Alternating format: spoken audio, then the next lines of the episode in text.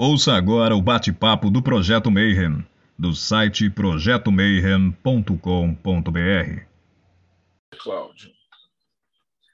Bom dia para quem é de bom dia, boa noite para quem é da boa noite, boa tarde se você acabou de chegar. E 93 para quem é de 93. E paz profunda para quem é de paz profunda hoje, porque esse é um episódio super especial do Boteco Mayhem. E hoje, além de toda a galera do Boteco Mayhem, a gente vai estar com a companhia do Frater Belha, que veio nos visitar lá dos reinos martinistas, né? Então, antes de mais nada, fazer as apresentações. Rodrigo Celso, como é que está aí em Belo Horizonte? Salve, pessoal.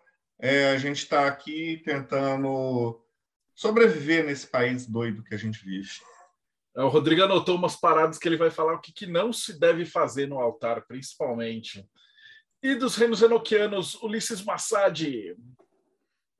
Salve, galera! Estamos aí para mais um tema aqui no Boteco Meio. Diretamente do Morte Súbita, o irmão gêmeo malvado do Teoria da Conspiração, Tiago Tamuchauskas. Boa noite, galera. Vamos para mais um bate-papo aqui no Boteco. E vindo diretamente do Rio de Janeiro, Thales, direto da Eclésia Babylon, 93. Salve, galera. 93. E eu acho que o papo de hoje promete, hein? Que o tema é, é ser... super interessante. Vai ser muito louco. E diretamente do Japão, Robson Belli. Bom dia, mano. Bom dia, o Raio gozaimasu para todo mundo. Muito gelado aí hoje? Tô até de blusa de frio. Eu achei que era um pijama isso aí, hein? Não é, não. e o nosso convidado hoje, Frater Belha, salve. Paz profunda, irmão. Paz profunda, quem é de paz profunda, 93 para quem é de 93, como o Marcelo falou. Tudo bem, é galera? Isso. Quem é vivo sempre aparece.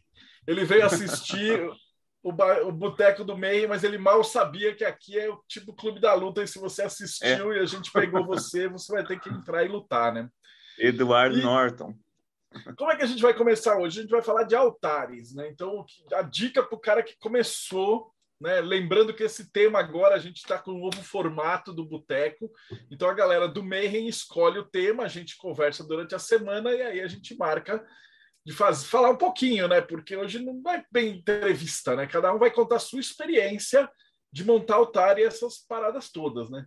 Então, por onde que a gente começa? Vou, vou começar pelo Robson, que ele começou de criancinha, né? Enquanto a gente estava brincando de carrinho, ele estava chamando o demônio lá. Então, como é, me fala do seu altar, Robson. Bom, é... o altar Goécio, né? Ele é um modelo bem tradicional, conhecido também por ordens Rosa Cruzes, coloca um objeto reflexivo e duas velas, né, nas laterais. O objeto reflexivo normalmente a gente coloca dentro do triângulo, mas esse modelo de espelho e velas, né, para fazer o scrying, ele é bem tradicional. Porque ele vem também no Ars Almadel, ele vai vir no Ars Paulina, ele vai vir em vários outros livros do próprio Lemegueton. Então é algo que já vem sendo é, popularizado ali nos grimórios, sempre um objeto reflexivo para comunicação com as entidades, às vezes outros como velas, sempre tem que ter vela, né? É difícil um altar sem uma vela. E às vezes a gente coloca algumas imagens, objetos mágicos que vão ser utilizados para as operações, como varinha, é, pantáculo, taça. Então, assim, desde sempre, os meus métodos, eles sempre incluíram esse tipo de objetos dessa, na, nas ritualísticas. Então, sempre era necessário ter os objetos já consagrados, separados, para fazer essa montagem de altar. E, inclusive, até hoje, a maior parte do meu armário que é esse closet aqui atrás, é cheio desse tipo de parafernália. Então, assim, pessoal, quando vocês pensam em montar um altar, a minha recomendação para vocês é que vocês façam algo que seja impressionante para vocês mesmos também, seja em estética, mas é muito importante conter os elementos daquela operação. Tudo que você vai precisar operar vai ter que estar tá ali. Você não pode esquecer e falar: ah, onde está o meu óleo abramelinha agora? Poxa, não pode. Então, tudo que você vai precisar, você tem que deixar meio que à mão. Na, no Lemegueton, tem dois altares, normalmente. Um que fica no meio do círculo, bem no meio do círculo mesmo, e um que fica fora do círculo. O que fica no meio do círculo, normalmente, são, é o altar dos objetos do operador. E é onde vai descer a Shekinah divina, para que a gente possa, então, estar utilizando dessa força, dessa energia durante o ritual. O altar fora, normalmente, é o altar de manifestação, é onde já a gente vai ter o contato com as entidades fora do círculo de atuação ali, né? Que é o círculo mágico. Então, normalmente nós temos dois altares, um no meio e um fora. O do meio a gente vai utilizar para consagração de pantáculos, esse tipo de coisa, e o fora para manifestação. Então, tudo que é referente ao divino vai ser dentro e tudo que vai ser referente a, outras coisas vai ser fora no ambiente de manifestação né, do mago. Acho que falei um pouco demais. Não, mas está certo. E o teu primeiro altar? Meu primeiro altar. Porque a galera vai ver os nossos altares, tipo, bah, cheio das parafernália, né? Você vê os do Ulisses, que é enoquiano, então, é, vixe, aquelas... Mas, não, a gente não começa assim. Como é que você começou? Papel comecei com muita coisa de papel. Meu pai, apesar de ter toda a parafernália dele, ele falava para mim: se você pegar nisso, eu corto o seu dedo. Minha avó tinha as parafernálias dela da Ordem Rosa Cruz e falava: por favor, não mexa. Minha irmã tinha as coisas dela, minha irmã é mais velha que eu, e ela também falava: se você pegar, eu vou te bater até você se arrepender. Então, assim, eu não podia pegar nada de ninguém. E ninguém fez nenhum esforço em me ajudar a entender como confeccionar as minhas ferramentas.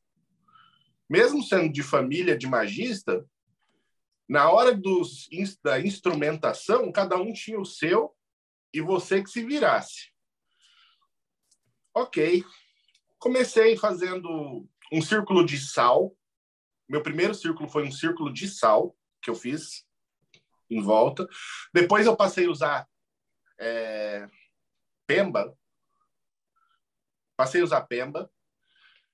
Mas no começo era tudo muito barato, era tudo muito restrito para mim, porque eu, bom, eu não trabalhava, né? Eu não tinha meu próprio dinheiro, vamos dizer assim. E meu pai não estava muito afim de ficar bancando minhas coisas. Ele falou: você quer aprender? Te vira, faz por merecer ganhar suas coisas. Aí, bom, vamos lá, sigilo, sigilação com papel, varinha mágica. Tive que buscar no mato. E aquela coisa, tudo muito improvisado no começo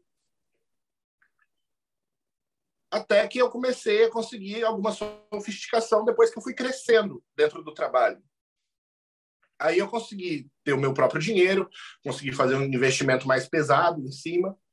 Hoje em dia eu tenho belíssimos altares, mas tudo isso foi construído ao longo dos anos. Não é algo que eu comecei e já tinha, né? Isso é algo que a galera tem que entender. Comece a praticar magia, mas comece. Não fique parado achando, não, se eu não tiver o sino de bronze de não sei o quê, um símbolo da deusa. Não. Comece de onde você está. Evoluindo. Se a magia vai te ajudar a evoluir, então você vai ter condições de adquirir mais coisas e fazer melhor daqui dali por diante. Mas comece. Magia é prática. Teoria é muito bom, é fundamental, mas magia é prática. Sempre prática. Oh, fantástico. Então, vou fazer o seguinte: a gente já começou então nas trevas, então o Tiagão vai ser o segundo, porque ele falou assim que ele queria falar do, do, altar satanista dele. Então a gente vai caminhar assim pelas trevas em direção à luz. Em direção à luz, no final vai chegar no Ulisses e os seus anjos e vai nos levar todos para. Mas uma dica, é, antes de falar do seu altar, é, alguém, Marcelo, você explica para a gente o que, que é um altar e para que, que ele serve. De repente, alguém que está chegando agora no é, a primeira altar, eu vou até deixar isso aí. Eu, eu, cheguei, acho que eu falei uma palestra inteira, dá umas uma hora e meia de altar, né? Mas basicamente para mim né, que eu aprendi sempre o altar é como se fosse uma representação do magista, ele é a mesa de operações. Então, o mais básico que, que você precisaria fazer seria alguma coisa para te representar. É, claro, isso aí eu peguei também de vários lugares, eu fui desenvolvendo isso ao longo do ano. Então, a minha definição como mesa de operação, ela seria um local onde você exerce a sua vontade mesmo. Então, do jeito que eu aprendi lá na Inglaterra, você tinha os quatro elementos que representam a sua, sua evolução ali, né? Então, alguma coisa do elemento emocional, alguma coisa do elemento religioso, espiritual, alguma coisa do elemento material, alguma coisa do elemento intelectual. E conforme você vai melhorando na vida e vai, vai atingindo novos níveis e novos patamares, você vai mexendo esse altar, né? Então, meu altar já foi trocado assim inúmeras vezes. Hoje a gente tem um, um cômodo inteiro da casa que é só para você contar que também é, é a Congada Pri lá, então tem todos os altares do casal, tem os altares de ancestral da Pri, tem a, o nosso terreiro, tudo na mesma, na mesma sala hoje.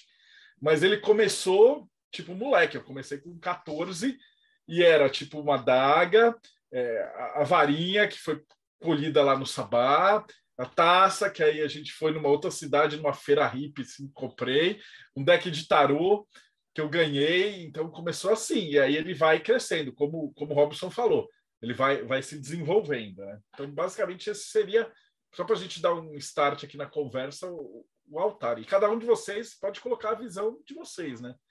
Vou mandar ver, Tiagão. Então, quero primeiro comentar uma coisa que o Robson falou que eu achei espetacular, que é aquele negócio de que se você mexer no meu altar, você vai apanhar. Isso aí é, é muito comum a gente ouvir, e se você parar para pensar, todo mundo tem algum tipo de altar. Porque pode ser o videogame que você não quer que ninguém mexa, pode ser a sua coleção de porcelana, ou o carro que você não quer que ninguém toque, mas você tem aquela, aquela coisa, aquele espaço-tempo especial que é só seu, que, que te conecta com uma grandeza, mesmo que inconscientemente. Então, na minha visão, para mim, o altar, ele é praticamente um fetichismo consciente. Porque em vez de você é, ter um objeto que substitui a sua grandeza, você dá você objetifica a sua grandeza no objeto. Então, para mim, essa, essa é o propósito de ter um altar. Mas isso é uma coisa que, que eu tenho ideia hoje, né? Não foi a minha primeira noção de altar, porque a primeira foi com o altar satânico mesmo, a influência do Lavey, para mim foi muito forte na adolescência. E para o Lavey, e para mim por muito tempo, o, o objetivo do altar era ser um ponto focal que você vai usar durante um ritual. Ele não vai ser uma coisa que fica no dia a dia lá exposta para você, que você faz algum tipo de, de meditação ou de que você cuida, nada disso. É uma coisa que você monta na hora da cerimônia para um fim específico, que é o ponto focal, de você direcionar a sua emoção, direcionar a sua sua energia toda que acontece no ritual e depois que acabou você desmonta e não tem problema nenhum. E o altar satânico ele tinha alguns alguns elementos que eu tenho até hoje que não que não, não considero mais meu altar satânico, mas ele carrega algumas, algumas heranças assim. Ah, mas antes de falar disso, tem que falar uma coisa sobre os altares do Lavey, que ele ficou muito famoso, aliás, ele fazia propaganda disso, porque ele sempre expunha o altar satânico como uma mulher pelada servindo de altar. Isso dava muito ibope, né? Tipo, o pessoal aparecia nas notícias, ah, uma mulher pelada lá no, fazendo cerimônia religiosa tal. E para o satanista, assim, normal, é difícil você conseguir uma mulher que sirva para você, ainda mais se você for um adolescente, né, que não tem nem nada, convencer uma mulher a servir de altar para você. Então, isso sempre foi uma coisa meio assim, será que ele fazia isso mesmo? E aí depois eu descobri que, na verdade, ele não fazia. Essas cerimônias da, da mulher como altar, ele fazia ensaios fotográficos para aparecer na mídia, na revista, porque ele era né, um showman, mas na prática mesmo, na Church of Satan, nunca colou isso direito.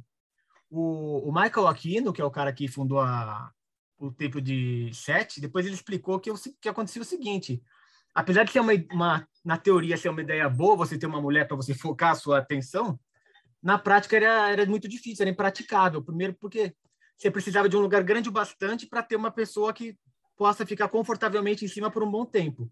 Isso não é muito fácil. Se você for ver nas fotos deles, pesquisar assim nos, nos das cerimônias do Lavey na época, eles, eles improvisam uma lareira, a mulher fica lá meio deitada, meio desconfortável, e, e na prática eles não usavam isso. Não só porque era difícil de acomodar a pessoa, mas porque aí o Marco aqui não falava, né? Se, se, a mulher era muito bonita, ela distraía do, da cerimônia.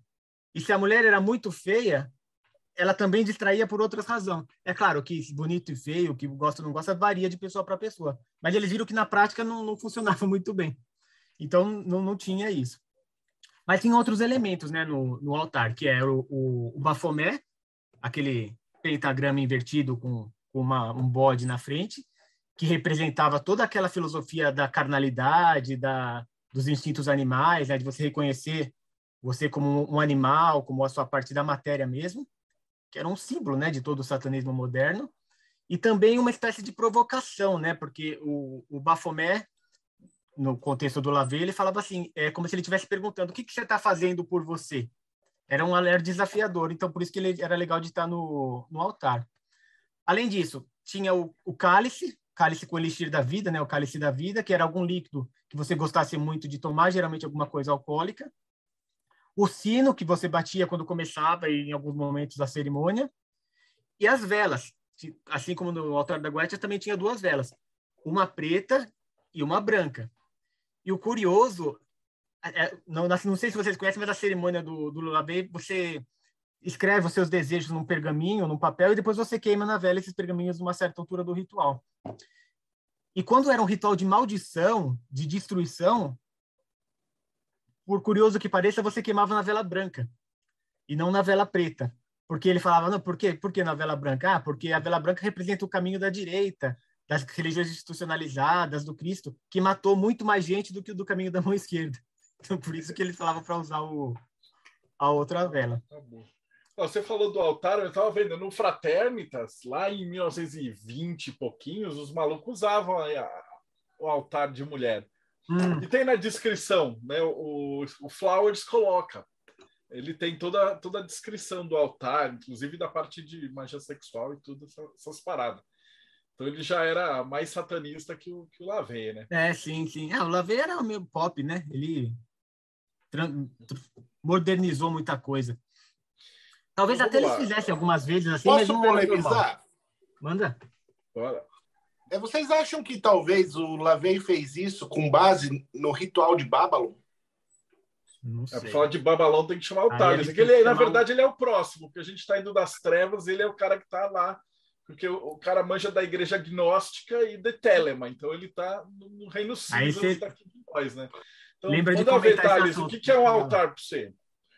Então, falando pelo lado de Telemann, eu acho que uma boa referência é uh, citar o próprio uh, Book 4, Liberaba, ou também, como é bem conhecido entre os íntimos, né, o Grande Tijolão Azul. É, no, na segunda parte né, do, do Book 4, o Crowley te, dedica um capítulo inteiro ao tema de altar. E ele dá uma definição que e, e a, é uma definição até que se aproxima bastante dessa definição que até o Marcelo trouxe. E aí, se me permite, eu vou até ler. Ele coloca dessa forma: o altar representa a base sólida da obra, a vontade fixa do magista. É a lei sobre a qual ele trabalha. Dentro deste altar, tudo é colocado desde que esteja sujeito à lei. Então, de fato, nessa linha que o Marcelo colocou, é o, é o local onde vai ser realizada a operação, onde vai estar sendo realizado aquilo da qual o magista, é, o intento na qual ele se propõe a realizar. Lembrando-se que, dentro do contexto que o Crowley coloca, o intento do magista tem que ser sempre a grande obra. Se não for a grande obra, então não, não, não, não deveria, não deveria, não precisaria de médico para isso. É, e aí, na descrição, do, conforme no avançar desse capítulo, ele vai citar a confecção de um altar, na qual vai ser realizado através de um duplo cubo. Esse duplo cubo feito em carvalho ou em acácia, na qual sobre esse duplo cubo você vai ter uma superfície, né? Esse duplo cubo por si só ele vai ser uma representação da árvore da vida e na qual na superfície você vai ter uma superfície banhada em ouro. E aí Obviamente que esse é um exemplo que ele é colocado dentro do livro. E aí entra um ponto que eu acho que o Robson colocou uma questão muito interessante, que é do usar o que se tem à mão. E aí, dentro do contexto telêmico, eu acho que um dos caras aí que mais dispensam apresentações é o Lomilo Duquette, né, que ele tem um livro chamado Homemade Magic, na qual ele cita como é que foram as primeiras operações dele, é, quando ele iniciou em Magic. É, eu não lembro agora, não estou com o livro aqui à mão, na verdade me veio à memória quando o Robson falou, mas ele cita que, por exemplo, as primeiras, ve as primeiras vezes que ele foi realizar o Liber 15, né, a missa gnóstica, ele confeccionou a coroa, que a, o Liber 15 traz uma descrição fantástica daquele metal que você precisa fazer, com o uraneu, da, da, da lança, e ele fez aquilo ali usando papel machê. O primeiro hobby dele de sacerdote, se não me engano, foi o kimono dele de karatê que era o que ele tinha, era o que ele precisava para poder usar. Então, acho que isso é muito interessante. Então, a, a confecção do altar, ela vai estar sempre, é, ela tem ali um modelo ideal que vai estar no, no, no, no Book 4, mas aquele modelo, de fato, ele tem que ser adaptado também até tanto para questões do que você tem, quanto para as questões como que, que da operação que você vai realizar. Citando, pegando ainda no exemplo do, do, do, do Liber 15 que eu citei, é, o Liber 15 ele tem uma composição que ele, ele tem um, um, um altar, um supra-altar, né, na qual você vai ter as colunas, né, você vai ter é, esse supra-altar com dois andares, na qual no topo vai ficar a estela da revelação. Essa estela da revelação representando é, vai ter a representação do divino, né?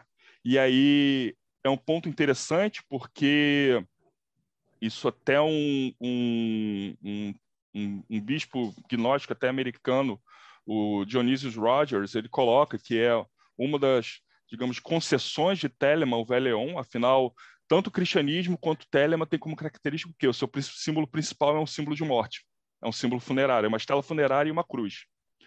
E essa estela funerária que vai estar representando toda a divindade. De frente para esse símbolo né, do divino, você vai ter o que? O livro da lei. A representação, a lei que é entregue para a humanidade para falar dessa nova aspecto divino que se mostra para o mundo.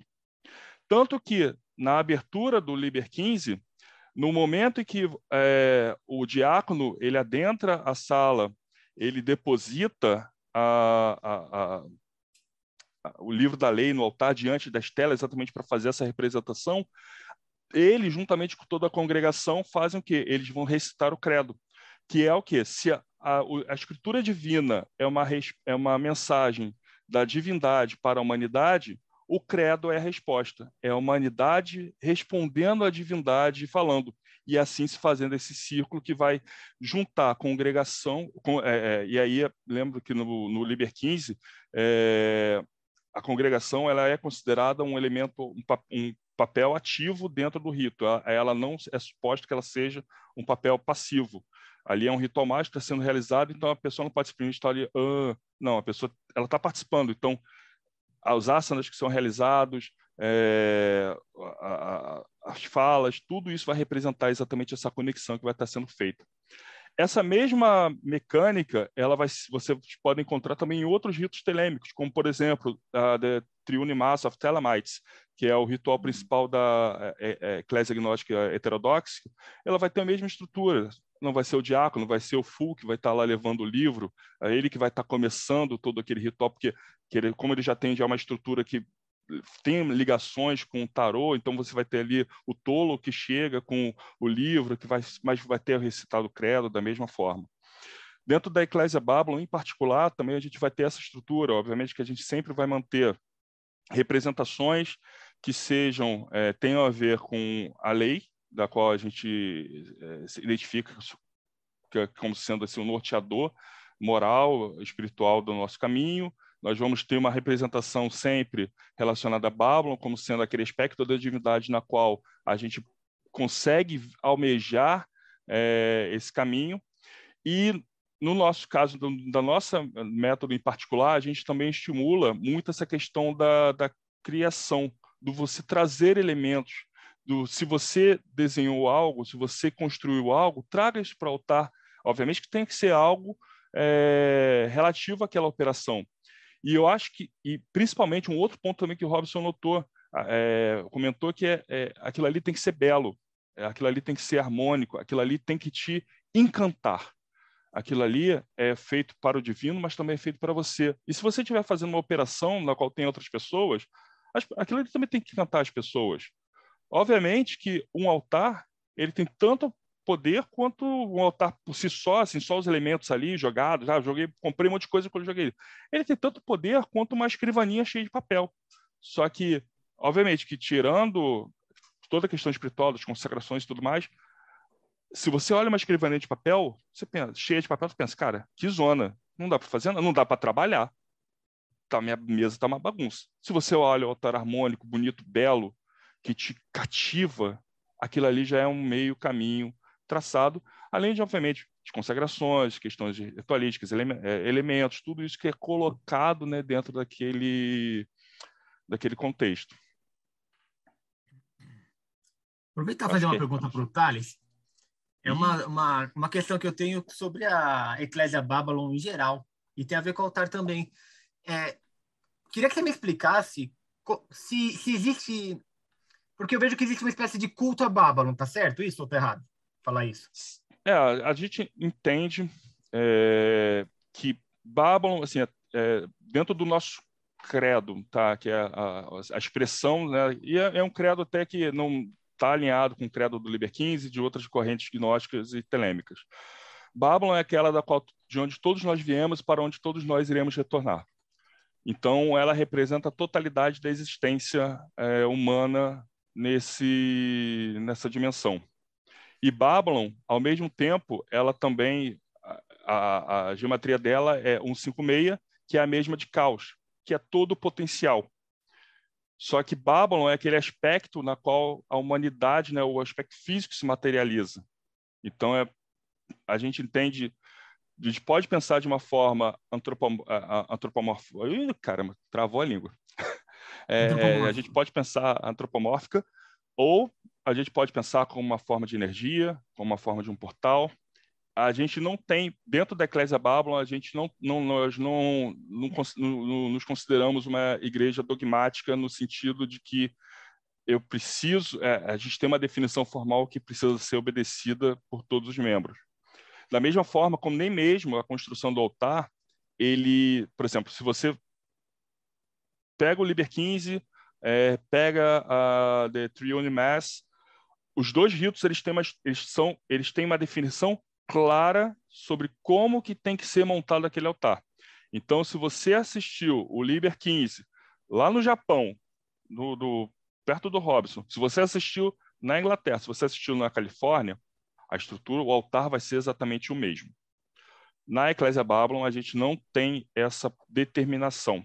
Tanto que nós temos, nós não temos um, um rito que seja assim, esse é o rito oficial. Nós temos uma liturgia, essa liturgia, de certa forma, ela, ela é quase que modular, e ela é adaptável aos diferentes contextos, exatamente porque a gente prima pelo fato de que não existe um tamanho que sirva para todos. Então, cada sociedade, cada grupo vai ter a sua especificidade e, consequentemente, esse rito vai depender, demandar alterações e esse altar também vai demandar alterações. Então, as, é, é, alguns altares podem ter Babylon simplesmente pode ser representado como uma figura humanoide, é, outros podem ter simplesmente como um selo é, que vai estar tá representando ali a, a, essa mulher escarlate, esse portal, né, essa senhora da cidade das pirâmides, né, a senhora de Biná, a senhora da qual que carrega a taça da qual todos os santos almejam um dia derramarem seu sangue nela. É, então essa essa posição que vai acabar ficando presente, não necessariamente como como é, uma figura. E aí, por exemplo, essa questão até da mulher nua, normalmente, até quando se fala de Telema, o pessoal acaba recorrendo isso lá do Liber 15. Ah, o Liber 15 tem uma figura de uma mulher nua também. Mas essa mulher nua, ela faz parte... O, o Liber 15, ele é, ele é um drama, né? Tanto que o número 15, né, que referente a esse Liber tem a ver com a carta do diabo, que tem a ver com a questão de Baphomet, que por sua vez tem a ver com a união de opostos. Exatamente, até por isso que você tem dois é, papéis principais que vão estar sendo executados ali, o sacerdote e a sacerdotisa. Sendo que... Toda missa é um drama, né, na verdade. Sim, e ali naquele contexto do drama, você tem a sacerdotisa que ela começa com uma virgem, ela ingressa ali com uma virgo, ela tira o, sacer, o sacerdote das profundezas, o consagra. Uma vez consagrado sacerdote, ele então entrona virgo no supraltar e ela se torna uma, a sacerdotisa de fato e ali passa a representar Nuit, né, aquele grande céu. Então ali tem-se uma questão que vai estar, tá, obviamente que aí eu não vou entrar no, nesse tema do Liber King, senão a gente vai ser que nem o Marcelo falou, a gente ficar horas aqui é, falando, mas é, tinha, é, tem essa, essa questão aparece, até porque eu acho que me parece que era uma construção muito um lugar comum até naquele início do século XX é, desse tipo de representação, seja por uma questão de chamariz, seja por uma questão é, mágica ou seja pelos dois, mas aquilo ali no, no sentido telêmico tem teria sim uma representação, teria um porquê mágico do, do porquê dessa realização, que eu também não, não vale entrar no mérito se é, se é certo, se é errado, aí entraria para um outro papo se a gente fala só sobre para a gente falar sobre missas gnósticas.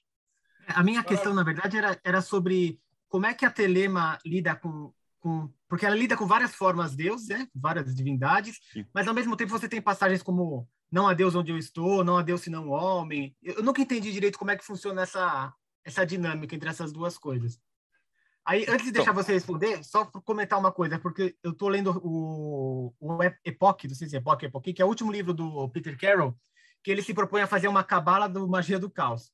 E aí uma das, ele critica, né, a cabala tradicional e uma das coisas que ele fala é que que a cabala tradicional ela pegou muita coisa do, das tradições mais antigas politeístas que lidava, né, com várias formas de deuses e tem toda uma cara monoteísta. Então, em vez de você falar do Deus daquilo, do Deus disso, você tem a emanação de Deus, uma emanação de Deus para isso, a emanação de Deus para aquilo, e ele fala que isso é muito abstrato para as pessoas. Ele diz que é, a gente evoluiu para lidar com outras pessoas. Por isso é muito mais é muito mais interessante você, em vez de falar de abstrações, de emanações, você falar do Deus do amor.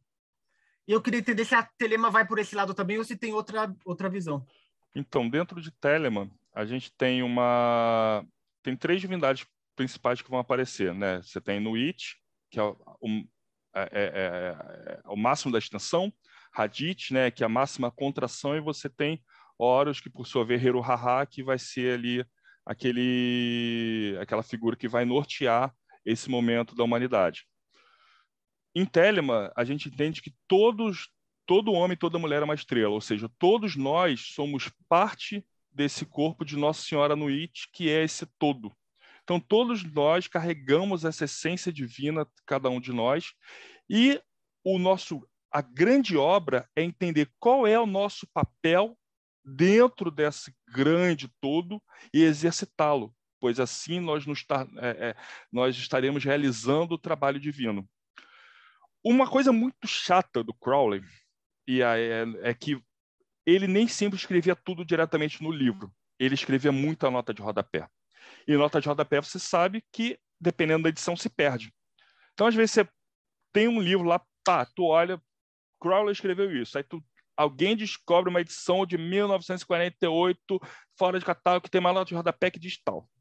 Então, tem uma nota que eu não lembro em qual edição que eu peguei, eu estou caçando desesperadamente, porque sabe que quando você anota e tu não coloca a referência de onde eu tirei essa porcaria?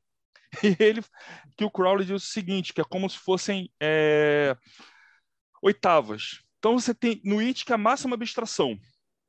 Você tem Babylon, que você já começa a ter um meio termo, afinal, ela está ali na cidade das pirâmides, então ela já está no meio termo, essa grande abstração e o mundo material. Então já algo que você pode alcançar. E você já tem ISIS, que você já começa já a falar de materialidade. Então é como se cada deus desse fosse uma oitava. Alguns deuses vão ser em oitavas, representações mais abstratas e outros menos abstratas. Obviamente que não tentando forçar, falando assim, ah, então Isis é Babylon. Não. Tanto que no próprio Liber Astarte, que é um Liber do Crowley, na qual ele fala sobre o método devocional, ele coloca que se você está adorando Osíris, adore Osíris como Osíris tem que ser adorado. Está adorando Jesus? Adore Jesus como ele tem que ser adorado. Está adorando Chapolin? Adore Chapolin como ele tem que ser adorado. Então, cada deus ele, eles fazem parte né, de um grande conglomerado cósmico e nesse ponto a Telemann não tenta ter nem tanto pautar falando assim ah então é, Osíris tá manda em Netuno não na verdade são grandes é, mais ou, são aspectos da divindade que a gente consegue enxergar mais ou menos abstrato ou mais ou menos palpáveis e mais ou menos perto de nós é bem legal isso aí. Só para antes de finalizar, é, você falou do altar em geral. E o seu primeiro altar, como é que foi? Cara, então, o meu primeiro altar, é, ele, na verdade, os meus altares eles variam muito, conforme a, a, até o meu próprio entendimento. Assim, eu tenho o meu altar pessoal, que ele já começou com uma um, porta-velas mais vagaba que tinha na loja de artigos religiosos, com aquela vela do mercado. É, e aí, acho que nem o Robson comentou, que nem você também comentou, é, é cara, era papel. Você olhava assim, puta, meu, no, o livro está falando para comprar um negócio de ouro. Ouro não tem, ouro vai ser caro. Depois, quando a situação melhorou um pouquinho, já era aquele, pô, lá, aquele alumínio pintado de dourado mas é, é, ele sempre uma construção e sempre trazendo elementos que estejam dialogando com aquele momento é, da minha, do meu entendimento da espiritualidade e do meu contato com a espiritualidade. Então, hoje, por exemplo, no meu altar, ele vai ter elementos telêmicos, vai ter elementos gnósticos, vai ter elementos que não são nem telêmicos nem gnósticos, e, e, porque ali é o meu altar pessoal, é o meu, é o meu local de trabalho, o meu local de, de, de é, é, como você falou, a minha, a minha, quase que a minha mesa de, de operação de contato com essa, com a espiritualidade. Pô, lindão. E aí, cadê o Frater Belhá agora? Que agora a gente está no meio do caminho, agora a gente já está indo para o lado da luz, né? Então, como que é na Rosa Cruz, no martinismo? Como é que funciona a ideia do altar, né? Então, gente, na, na Ordem Rosa Cruz, pelo menos na Rosa Cruz a Morte, que é a qual eu participo, o altar ele não tem uma conotação religiosa. Isso eles deixam bem claro. Ele tem uma conotação, digamos assim, mais espiritualista, né? Tanto que você não tem nenhum tipo de imagem, assim, ainda que a Rosa Cruz a Morte siga aí uma, uma linhagem, digamos assim, mais egípcia, diferindo das outras Rosa Cruzes, como eu falei lá naquela palestra, os manifestos, que tem uma orientação mais cristã, esotérica, de um cristianismo esotérico, a Rosa Cruz, ela não não incentiva que um membro tenha, por exemplo, Osíris, é, Ísis, o olho de Horus, é, é, coisas que remetam, por exemplo, a uma espécie de idolatria ou algum símbolo. Então, o altar, segundo eles, não deve ser algo religioso, mas sim com uma conotação mais assim espiritualista, né? Então eu trouxe aqui eu tirei lá do, do, local onde eu onde eu tenho ele que, eu, que é o meu escritório. Então eu quando eu normalmente a gente faz os estudos na quinta-feira, né? E daí eu tiro o meu computador, é, teclado, mouse, modem e eu faço ali o, o provisório, né? Inclusive aí para quem está assistindo a palestra e, e tem no site da Morte, lá nos suprimentos, um altar, Marcelo, que ele é uma pasta, como se fosse uma maleta daquelas de médico, que você abre, já está tudo certinho ali, as, a, local para as velas. Você tem até hoje? É. Eu acho que é uns 500 reais, uns 400. Aquele espelho reais. lá é muito bom. Ele abre uma maleta, assim, você pensa que é uma maleta de médico, mas é um altar, né? Pô, que então, genial. Eu e eu, eu vou pedir para você explicar também um negócio por que, que tipo, toda galera Rosa Cruz faz o mesmo dia no mesmo horário, que isso acho que também é válido de. Porque isso complementa o ritual, né? Faz parte, né? Isso daí que eu me lembre, Marcelo, eles explicam bem no comecinho, como já É, é bem básico, mas para quem está escutando, né? Eu sei a resposta, estou é. pedindo para você explicar o, o que, você manja o que mais. eu me lembro é o seguinte, que existe né, a questão, principalmente, aí do princípio da egrégora. Ou seja, se todos estiverem vibrando numa mesma sintonia sobre um determinado assunto, um determinado dia da semana, você vai fortalecer aquela egrégora e, consequentemente, naquele momento, muitas mentes afins vão estar pensando, vibrando, né? desejando um, algo em comum. Né? Agora, a razão para ser quinta-feira, se eu não me engano, tinha alguma coisa a ver com um dia do, do Harvey É Spencer. planetário. Alguma coisa. É planetário? Planetário que eu, não me lembro. É Júpiter. Ele é a hora de Júpiter no, no- no plano.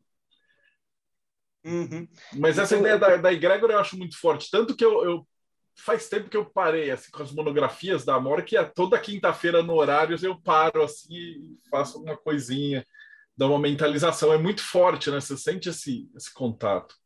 Nós Sim. da Builder of the Adton também fazemos no mesmo horário. Eu montei aqui, Marcelo, é, na minha frente, só a título de exemplificação, esse seria o da Rosa Cruz, então. Então, você tem o, a Rosa Cruz, que não tem conotação religiosa, você tem o castiçal direito e o castiçal esquerdo, formando aqui um triângulo, né? Então, pela lei do triângulo, que não convém explicar aqui, né? Que daí eu estaria sendo goteira, né?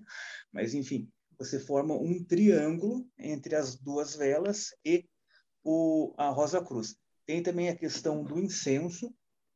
Eu uso esse incensário aqui, mas não precisa ser do faraó, nem do, do Akhenaton, nem do, do Tutmés, nem do nem do Tutankhamon, de nenhum. Eu só acho bonitinho ele, então tem um incensário aqui. Eu deixo alguns cristais aqui que eu gosto, ônix, eu tenho uma, uma pirâmide aqui de, de quartzo, esculpida em quartzo também, mas isso daí é tudo, tudo é, é adorno meu, né? E você tem um detalhe que quando você acende as velas, no final do ritual, você utiliza esse abafador. Você nunca assopra a vela, em hipótese nenhuma, nem no ritual, seja numa iniciação, numa convocação de templo, num ritual luz, vida e amor, sanctum celestial, o que for, a columba ou o oficial nunca apaga a vela. Existe uma explicação que a vela representa a chama sagrada de um dos princípios Rosa Cruzes, que é a luz, né? É luz, vida e amor. Isso que significa, inclusive, o avental Rosa Cruz, que é um triângulo.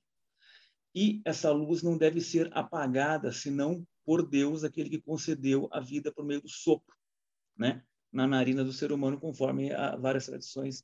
Então, você sempre abafa essa vela, né? Então, basicamente, seria isso. Aqui atrás, onde eu estou, eu utilizo esse espelho aqui, ó. Eu comprei um espelho é, decorado, né? Um espelho decorado, então eu fixo ele na parede e basicamente esse daí é, é o meu altar. A cruz rosa cruz, os dois castiçais de, de, bronze, o espelho e o incensário, né? Agora eu vou mostrar aqui do, do martinismo. Martinismo é praticamente a mesma coisa, eu só troco os objetos aqui. Eu coloco então essa rosa cruz que ela tem um pantáculo, não sei se dá para ver aqui embaixo. Ela é de madeira, ela tem um pantáculo. Os castiçais, por sua vez, também tem o pantáculo, que remete ao pantáculo martinista, né? Para quem não sabe o que é um pantáculo, seria uma, digamos assim, a grosso modo, uma estrela de Davi, um hexagrama, né? Então, você tem aqui também em forma triangular, né? Eu acabo utilizando o mesmo abafador lá da Rosa Cruz, o mesmo incensário. E aqui existe a, é, o pantáculo martinista que você coloca aqui na frente. Então, da mesma forma, você tem aqui um triângulo, né? Também o martinismo também preconiza e ensina essa questão da lei do triângulo. Então, aqui você teria a figura do, do pantáculo. Eu, como utilizo esta rosa cruz, que já é um pantáculo embaixo, eu acabo utilizando somente ela, né? Então, o martinismo daí ele já tem um viés, não digo religioso, mas ele já é um, uma ordem aí que prega um esoterismo né, judaico-cristão, né?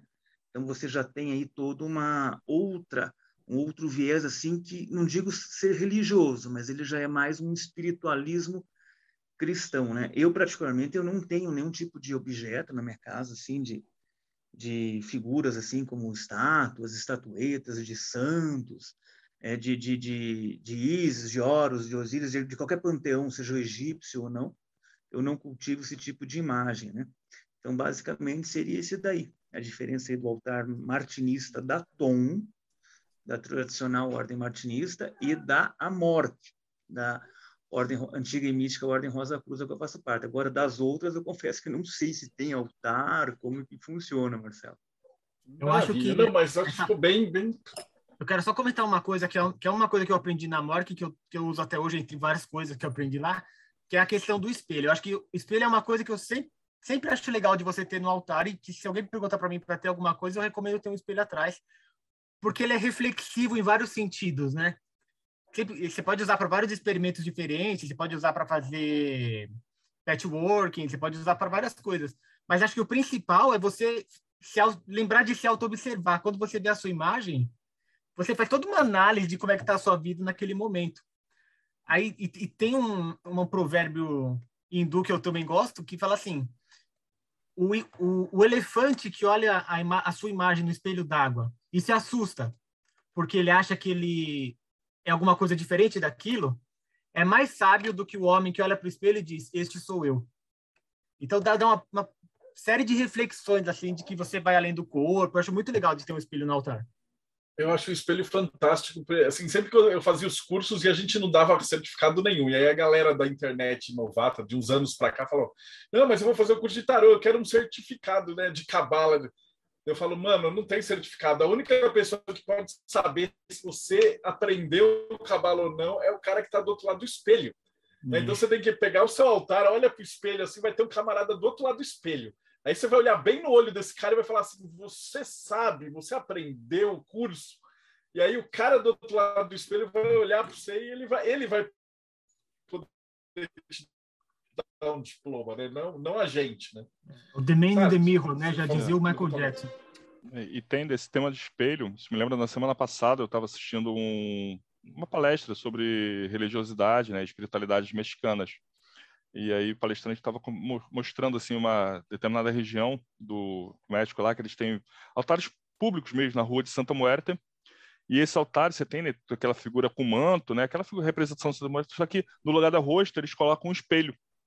Então a pessoa passa ali para naquele oratório ali, do momento, e ela se vê na no reflexo ali da eu não lembro agora que região do México que era, assim, porque ele passou. Mas achei interessante e eu acho que é, é, colabora aí né, com essa linha que vocês colocaram. Fantástico. E agora já caminhando para a luz, e aí um altar simples, assim, prático da, da, da Mork, e aí a gente vai para o Enoquiano, que é tipo o altar mais complicado que tem de todos os altares complicados que tem. Ulisses, como é que é a transição? Você também é martinista, maçom e tal, e aí, na hora que você chegou no Enoquiano, como é que foi o choque de tudo? É, na verdade, assim, levou um tempo até chegar no, no, no que eu tenho hoje, né? É, eu comecei com, com o primeiro altar, foi quando eu entrei para a Mork, né? Acho que é a mesma história de todo mundo. Eu não sei se alguém começou antes, mas foi a hora que você tem que ter um sancto, né? Que foi mostrado ali pelo Frater Belrap. Então eu falei assim, bom, agora eu preciso criar um altar. Eu não tinha isso em casa. E eu queria um espaço, né? Exclusivo para esse tipo de, de prática, né? Então, amigavelmente, para conseguir um quarto aqui em casa, foi mais ou menos uma guerra entre Ucrânia e, e União Soviética com a minha esposa, para que ela me liberasse o quarto da casa. É, eu era Ucrânia, exatamente. para eu conseguir ter espaço na, na, na casa para dedicar a essas práticas. Mas aí deu tudo certo, a gente entrou num acordo. Então, eu comecei ali com aquele básico. Né? E aí foi quando eu comecei a mexer com o Enochiano. Então, aquele altar ali da, que era o meu santo da morte, da morte, ele começou a evoluir para o que seria o do Enochiano. Como eu, eu comecei no Enochiano pela Golden Dawn, a primeira coisa que eu fui atrás foram dos instrumentos da Golden Dawn. Então eu comecei a ir atrás de fazer um punhal que ele era amarelo, que ele tem, tinha uma forma assim de uma lua, aquela coisa toda. E aí fui tentar fazer aquilo de Durepox da forma mais grosseira do mundo, ficou a coisa mais horrorosa, né? Aquilo que que o Robson comentou no começo, né? Pô, você tem que ter orgulho, tem que ser bonito o negócio que você está fazendo. Quando eu olhei aquilo que eu fiz, eu falei, não, não, não vai rolar isso aqui, né? Ficou feio demais, assim. Aí foi, foi tendo algumas mudanças e algumas evoluções. Aí eu fui comprando alguma coisa aqui, outra lá, até que eu, eu cheguei no momento em que eu me defrontei com o Liber Aba, lá do Crowley, onde tem aquele altar duplo, do, é, duplo cubo que o, o Thales comentou. Eu falei, pô, eu vou fazer um desse daqui. Aí eu achei um móvel mais ou menos parecido com o cubo, e eu fiz uma réplica do que seria aquele altar, e eu tirei uma foto daquilo e coloquei no Pinterest sem o meu nome, sem associado ao meu nome. essa foto roda a internet, eu já tirei aquela foto de lá, mas já virou de domínio público, porque de vez em quando ela aparece, alguém me manda, eu falo, putz, fui eu que fiz isso daí. Esse hoje era NFT, ó. É, então, é, hoje já é domínio, já é domínio público. Bom, aí depois eu fiz até o tapete, que foi o motivo de eu ter conhecido o Robson, né, Rob? Depois a gente conta essa história. Contar essa história aí. É. E, bom, e aí o que, que foi acontecendo? Eu fui mexendo, aprendendo mais o enoquiano, e eu ia improvisando as coisas com aquilo que eu achava, é, o que era da minha cabeça. E aqui tem um ponto legal que eu queria comentar com o pessoal, né? Quando você vai estudar o que é um altar, é, existem, o que eu vejo são três tipos de altares. Tem um altar que você tem a total liberdade de fazer aquilo que você quiser que é mais ou menos o que o Marcelo comentou do altar pessoal, que você vai colocar ali os objetos que te remete a algum pensamento, alguma coisa. Então, esse altar é livre, você põe aquilo que você quer. Existem altares que foram comentados também, que são de egrégoras, que você vai poder ter ali uma certa liberdade de algumas imagens, mas você não pode fugir muito daquela regra.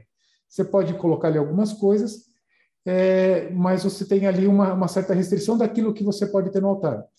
E existem altares que são muito específicos, que tem que ser daquele jeito e ponto. É o altar que você vê, por exemplo, nas ordens, por exemplo, lá no, na maçonaria, nós temos um altar em forma de triângulo no centro do templo, com um compasso esquadro e uma Bíblia. Não pode ter outra coisa ali. ah, eu posso pôr um, baralho de tarô, uma carta de tarô aqui do lado? Não, não pode. É aquele altar naquela regra. Como que é?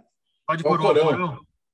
Ah, Dependendo, Pode, é, então. porque é um livro sagrado. loja inclusive, uma loja. inclusive na, na Telema, na, na, na loja do Paca, tinha o Tem livro o sagrado, livro da lei. o livro da lei ficava em cima do. O livro da lei em cima da Bíblia, eu lembro disso.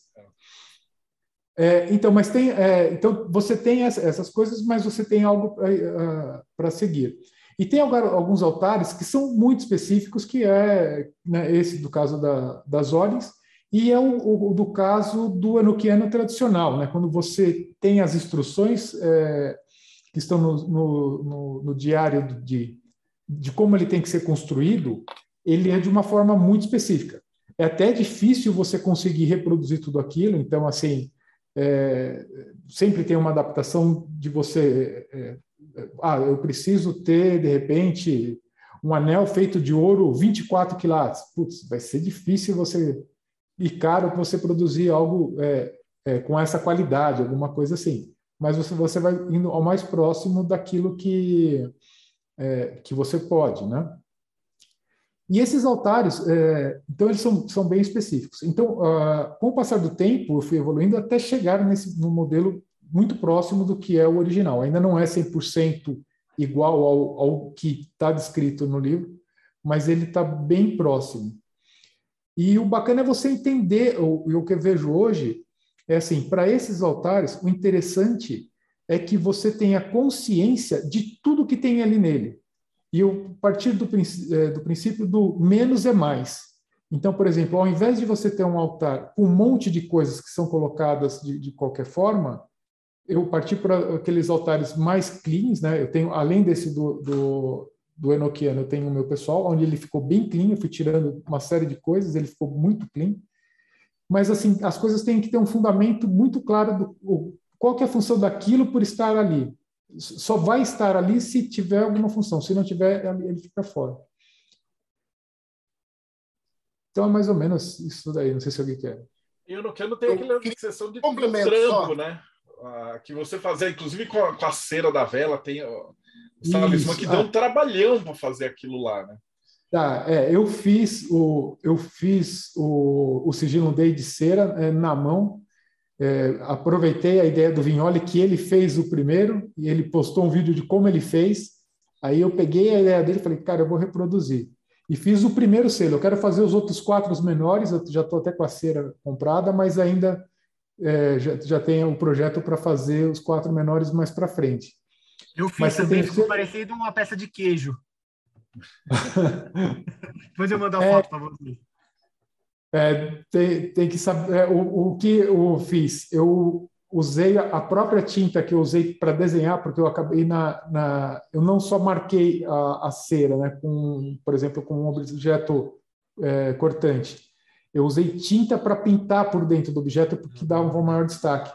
E essa mesma tinta, à medida que eu ia pintando, a cera ela ia sujando, ela ia dando aquele aspecto mais envelhecido. Então eu falei, pô, então isso aqui é tudo que eu preciso. No final eu peguei um pouco da tinta, misturei com água, passei a mão nele e aí ele ficou numa cor muito parecida com o que é o original do dia. Hum, legal. Aí está o meu. De cera de abelha. É, separa os meninos dos homens, né? Se você conseguiu fazer uma parada dessas. Esse aqui fui eu que fiz e eu usei a técnica de transfer para fazer os desenhos nele. Hum. Foi bem menos trampo que o Ulisses fez.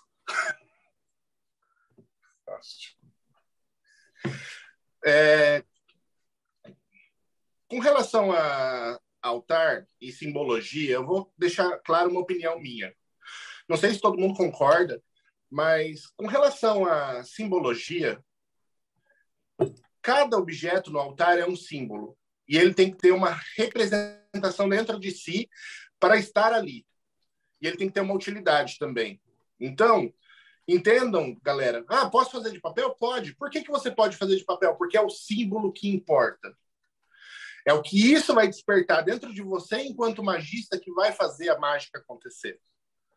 Não é o objeto ser de ouro ou qualquer outra coisa.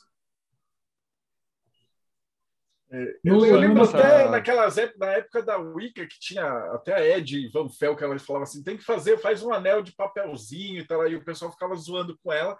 Mas estava certa, cara, porque o que vale era a força. Aí depois, quando você puder, você troca, cara. Não quer dizer que você começou com o negócio de papel, você tem que ficar até, até morrer com o negócio de papel. Na verdade, não. O altar ele tem que ser trans, se transmutar, né? Junto com, com você mesmo. E aí Uma a gente. Chega... Que eu tenho Deixa eu só comentar uma prática que eu faço hoje, que talvez seja legal claro. para a galera que gosta mais de magia do caos. Sabe aqueles suportes que você encontra em restaurante, que hoje em dia tem o cardápio por QR Code, que é tipo um negócio que fica de pezinho, assim, de plástico? Eu tenho uma, eu tenho uma dessa no meu altar, que toda semana eu troco uma das cartas daquele tarô dos deuses, dos Ancient Gods que você produziu. Que cada carta é, uma, é um deus antigo. Uhum. Aí eu sorteio uma carta nessa semana, coloco lá e vejo o que, que eu posso aprender com aquele deus. Então fica um Deus temporário no meu altar por uma semana.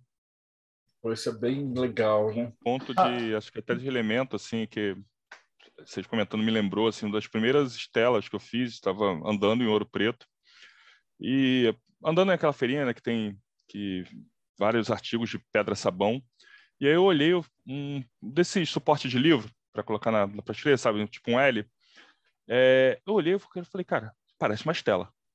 Eu comprei.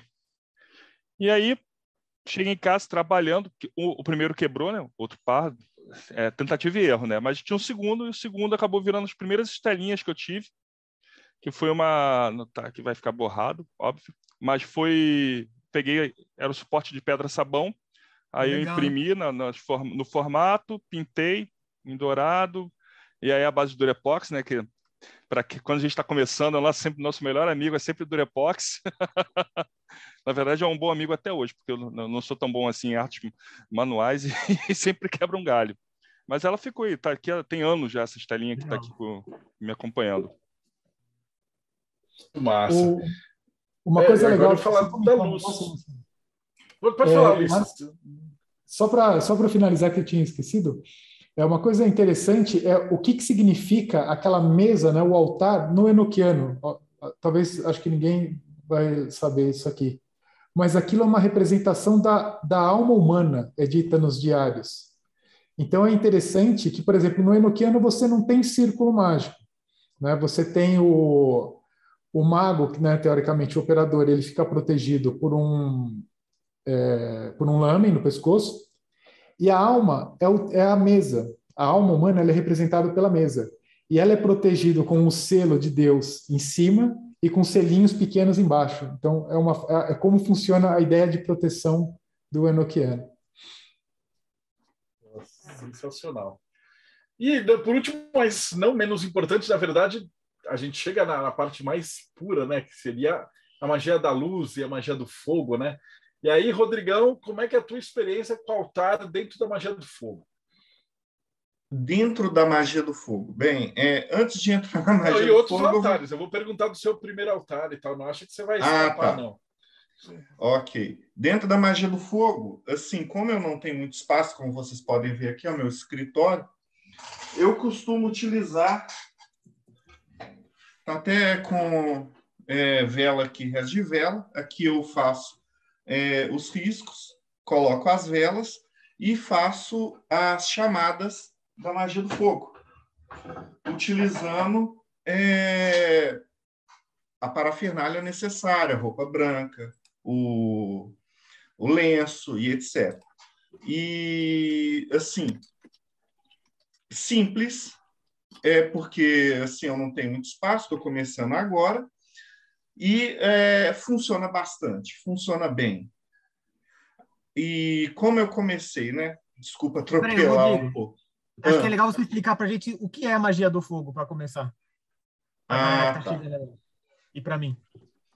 Ok, deixa eu só pegar o livro aqui.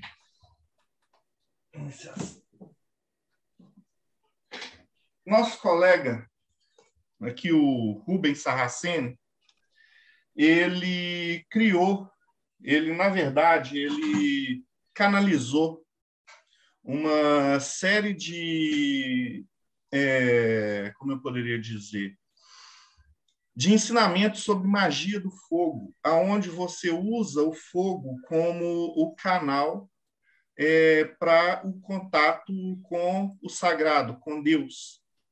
E você, através das, é, das chamadas, você chama os tronos divinos, e é através desses tronos divinos que você vai fazer a sua magia. Basicamente, a grosso modo, seria isso.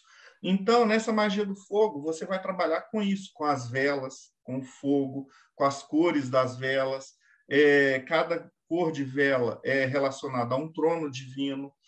E você vai trabalhar para construir, para fazer essa magia, essa oração, essa coisa com a vontade, é, com a telema, vamos dizer assim, com a magia, com Deus, com os tronos divinos que você chama a, quando você está acendendo e assentando as velas é, e fazendo os pontos riscados. Você também utiliza é, de pontos riscados para fazer essa magia.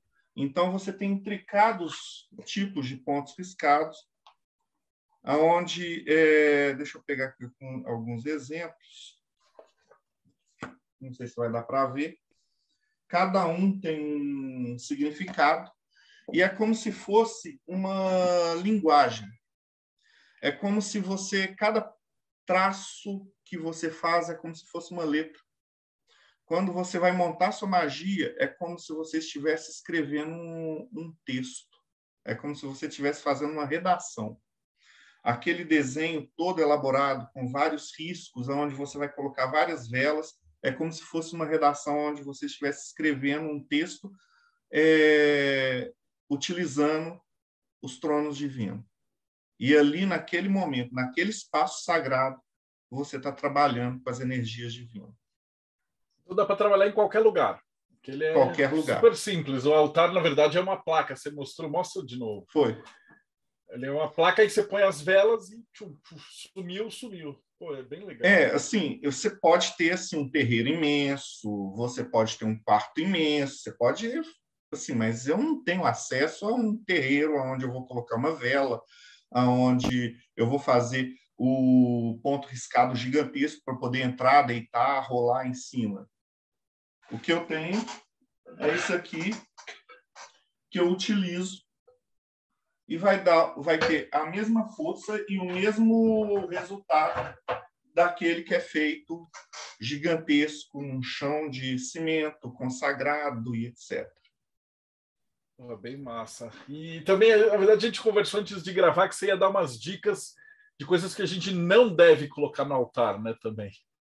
Sim, A gente, todo mundo falou aqui das coisas que a gente tem que colocar no altar, né? E você falou, pô, eu quero falar das coisas que a gente não deve ter no altar. é, algumas dicas. Primeiro, é, muita gente coloca frutas, flores para fazer aquela transferência energética para é, energizar o altar, fazer energizar a magia ou alguma coisa. Sempre que estiver perdendo, a, ou seja, entrando no processo de decomposição, retire e troque. A energia já foi passada, você não precisa mais daquilo. Então, se você deixar a fruta, as flores ali, você vai estar tá, é, no nigredo, vamos dizer, no, naquela parte mais podre. Então, você não está querendo pegar essa energia. Você não vai fazer um processo alquímico, não é, Tiago? Verdade. Rodrigo, agora você falou, me veio na cabeça qual foi o meu primeiro altar de verdade. Foi um, foi um duende do Além da Lenda e uma maçã. Olha. Você põe a maçã pro duende, a, a maçã durava meses. Ela ficava, é. né? Eu fiz esse é. teste é. também, é uma coisa muito doida. Mas isso e ele falou, eu acho faz... sensacional, porque você vai fazer tipo ah, uma magia de prosperidade, aí deixa um monte de flor, um monte de coisa, aí esquece. Aí você vai olhar depois de duas semanas, o bagulho tá podre, e você fala, ah, por que, que não deu certo? Então, por que será, né? É importante. É, uma outra é, você Aliás, entrando aí na magia. Falar, o Thales pode dar uma dica aí, porque se você colocar um bolinho lá e passar o tempo e começar a vir bichinho, você pode usar esses bichinhos para outras coisas. é, boa. É, mas, falando em magia de prosperidade citado pelo Marcelo, é, utilize moedas de grande valor. Por exemplo, aqui no Brasil, R$ 1,50. Não fique utilizando moedas de baixo valor, 10, 25 e etc. É, isso vai quebrar a sua prosperidade. Utilizar moedas de grande valor, o, o de um real vai significar o ouro, ou 50 centavos a prata. É, você pode fazer uma magia. No meu altar mesmo, pessoal, que me representa, eu imprimi o Abralas. Eu tenho uma impressora, eu imprimi o Abralas, eu deixo aqui. É, esse também é legal. Eu deixo aqui o, o, um pote com dinheiro, com notas, notas aqui, depois um pote com bastante coisa. E tem funcionado. O Abralas é bom. Vou te falar, não está faltando dinheiro, não. É, uma outra coisa que não seria bom é bebidas alcoólicas, a não ser que você saiba o que está fazendo. Eu fiz um curso de voodoo, que eu achei bem interessante a dica do, do palestrante. É, quando você faz um ritual, você atrai espíritos é, quiumbas, vamos dizer assim. E se você não fez o, o ritual menor do pentagrama, alguma coisa para proteger, como é que você vai fazer com esses espíritos? Ele deu a sugestão, não sei se eu posso passar aqui. Posso, Marcelo? Pode. Tá. Você pega um pratinho, você coloca café, pode café, você coloca bebida alcoólica, aí vamos supor uma cachaça, você mistura aquele trem ali e você oferece para eles. Né? E fumo cigarro, você coloca lá o fumo. Então, você está oferecendo cigarro, você está oferecendo café e a cachaça. Você fala, ó, aqui é seu. Então não vem, não vem Ali atrapalhar, não. né? não atrapalha. Então, a não ser que você saiba o que está fazendo, você utiliza. Agora, se você não está sabendo o que está fazendo, se você não tem é, esse preparo, tenta não colocar bebida alcoólica. É, cristal sujo, ou seja, você tem que ter um tratamento no cristal, você tem que dar o banho de lua, o banho de sol, o banho de cachoeiro, o banho de mar, se você estiver perto do mar, você tem que lavar ele com uma certa regularidade para manter esse cristal com boas energias. Então, é, não deixar o cristal lá e não cuidar, entendeu? É, velas velhas, você acabou de usar e deixou lá em cima. Eu vou até dar um exemplo aqui, não está no altar, tá? A vela usada, você foi lá e deixou lá em cima, esqueceu. Isso aqui é de outra magia. Você vai deixar lá? Não. Pode falar, Thales. Tiago, quer dizer. Você está mutado. Não, pode, pode terminar o que você está falando, que a pergunta que eu tenho é para o Robson. Ah, tá. É... foto de pessoas falecidas. Aí, novamente, se você sabe o que está fazendo, eu improvisei no alto, lá no fim, um altar é, de para os ancestrais. Coloquei a foto do meu pai, exatamente. É essa a pergunta para o Robson. É para ele comentar Aí- essas fotos que tem aí atrás. Olha, estamos conectados. Se você está conectado com os ancestrais, você tem um ritual para isso. Ok. Agora, se você não sabe o que está fazendo colocou um- uma foto de alguém falecido ali, deixa ele quieto, gente. Deixa ele quieto, não coloca. A não ser que você saiba exatamente o que você está fazendo, você deixa, coloca lá a foto dos ancestrais. Eu tenho a foto do meu pai, eu coloquei uma lanterna lá, eu acendo vela, é, eu faço pedido aos ancestrais, não apenas a ele, eu me apresento e aí eu faço os pedidos. É, no É. Mayhem, a Pri tá, tá coordenando, é o Boveda que chama. E É. para a galera do Mayhem que está fazendo o Sabás, eles estão aprendendo a fazer esse, esse processo. Aí eu É, tenho uma pergunta para o Marcelo. Marcelo, como é que faz para entrar no Mayhem e ter acesso a isso? Ah, essa é a última coisa. A gente já está chegando lá, mas antes o, o Robson tem que explicar aí essas imagens que estão, estão atrás dele. É, pode falar do culto aos ancestrais, Robson. Você está mutado, você se censurou. Você tem que desmutar. É quem sabe faz ao vivo aí. Vamos lá. É, aqueles ali são os magos que mais me influenciaram, começando com meu pai, que foi o primeiro mago que eu achei foda na vida. Depois vem Gerald Gardner, Aleister Crowley, Eliphas Levi, Arthur, E- Arthur Edward White, Israel Regardier e o Matters, o safado do Matters. É, é importante dizer, sim, eu tenho um montão de foto de gente morta no meu escritório, que também é o meu templo ritualístico. Por quê? Eu me inspiro nesses caras. Eu olho para essas fotos, eu olho para esses caras e eu falo, pô, eu quero ser como esses caras. Em algum momento eu quero ser como Crowley, em algum momento eu quero ser como o Waite, em algum momento eu quero ser como meu pai, e em poucos momentos eu quero ser como o Matters. Mas às vezes eu quero. Então, eu utilizo as fotos desse- desses magos como guias para minha conduta como magista. A busca, o empenho pelo desenvolvimento da magia, pelo estudo. É, Então, assim, eu faço adoração aos meus ancestrais. Eu fiz o curso de voodoo que o nosso amigo mencionou. E como a Pri mesmo disse antes do curso, ia ser uma grata surpresa aprender o voodoo. E eu posso dizer que realmente foi, porque realmente complementou muito a minha visão. Eu moro num país onde temos essa questão dos ancestrais muito forte, Japão, e eu precisava realmente dessa conexão com os meus ancestrais. Porque como eu já venho de família de magistas, estar em uma terra estrangeira às vezes me deixa um pouco des- destoado.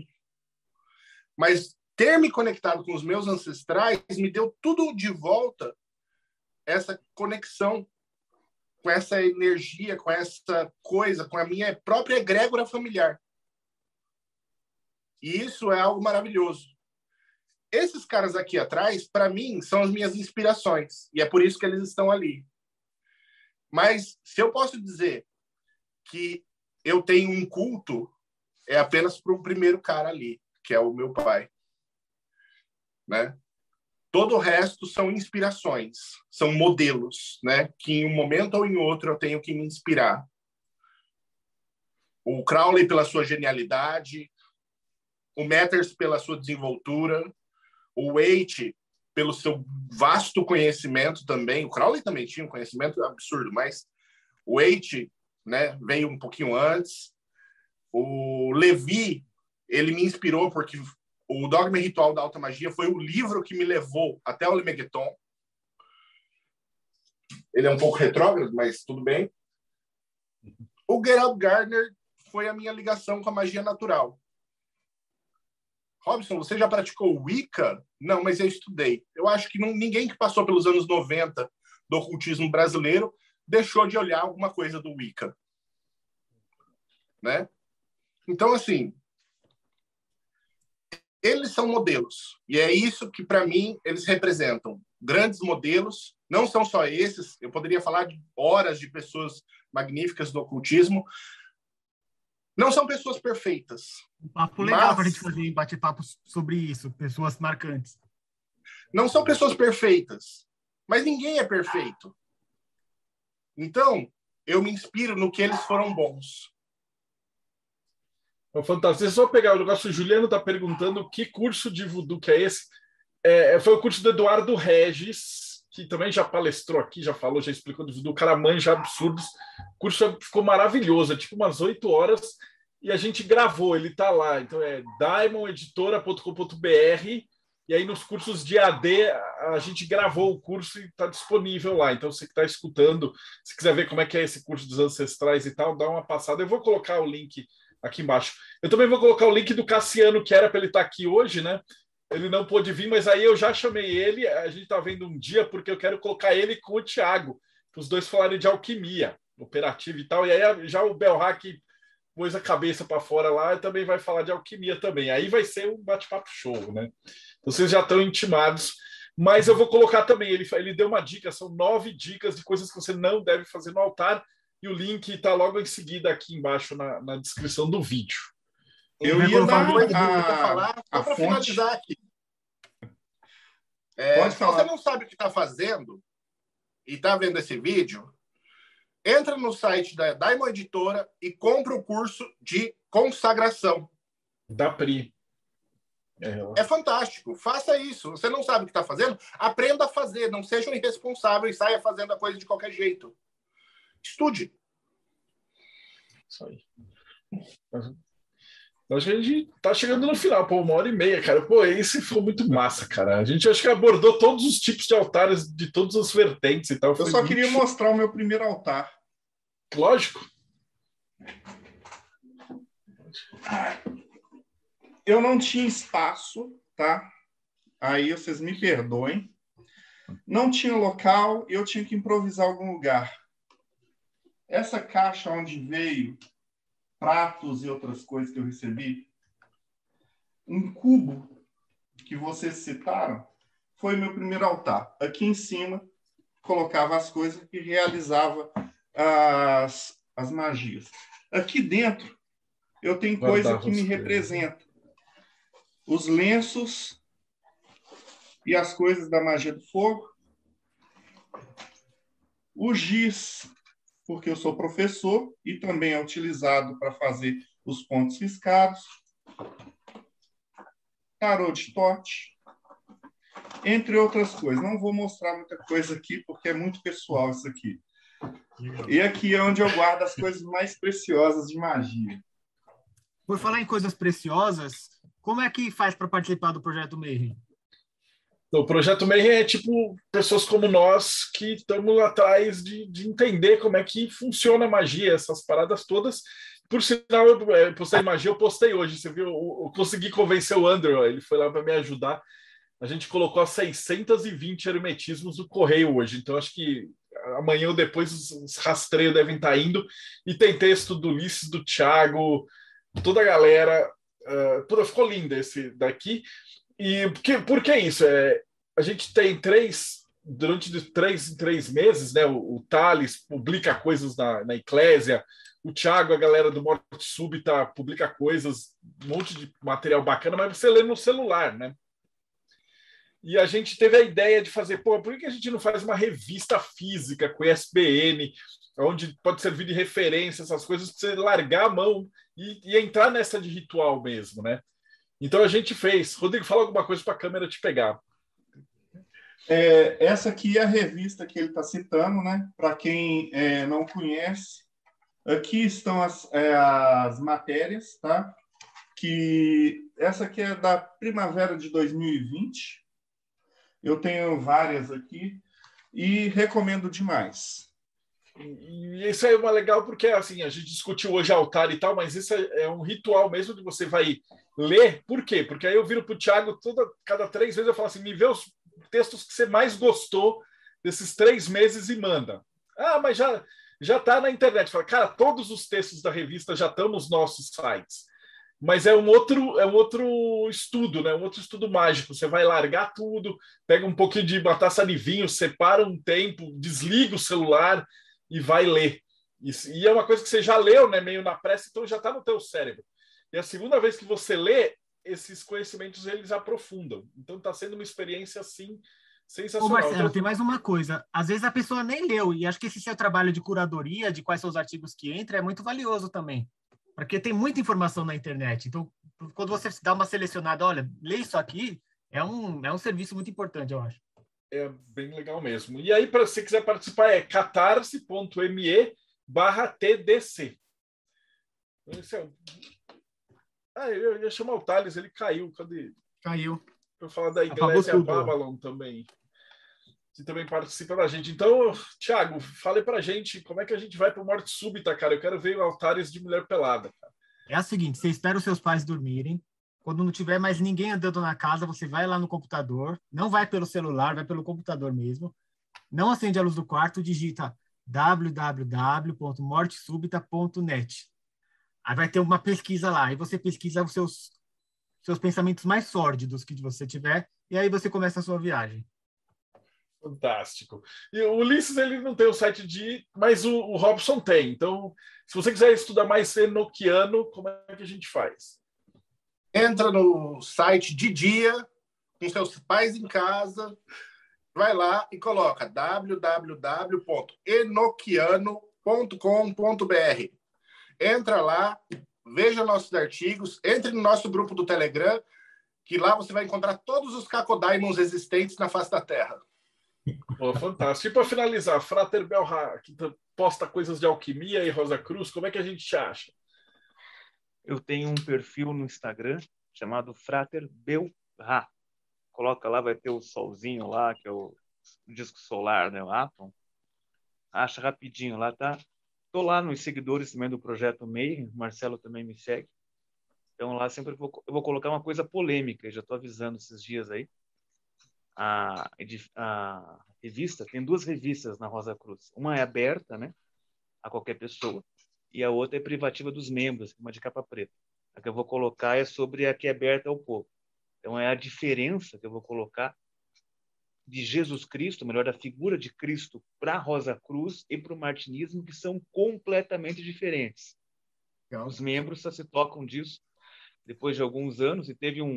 Inclusive, eu acho que o Ulisses conhece aí, eu não me recordo o nome dele, mas tem um artigo aí de um fráter do martinismo de São Paulo, e ele faz essa diferenciação aí do de Cristo para Rosa Cruz e para o martinismo vai ser interessante. vou colocar esse final de semana. Aí.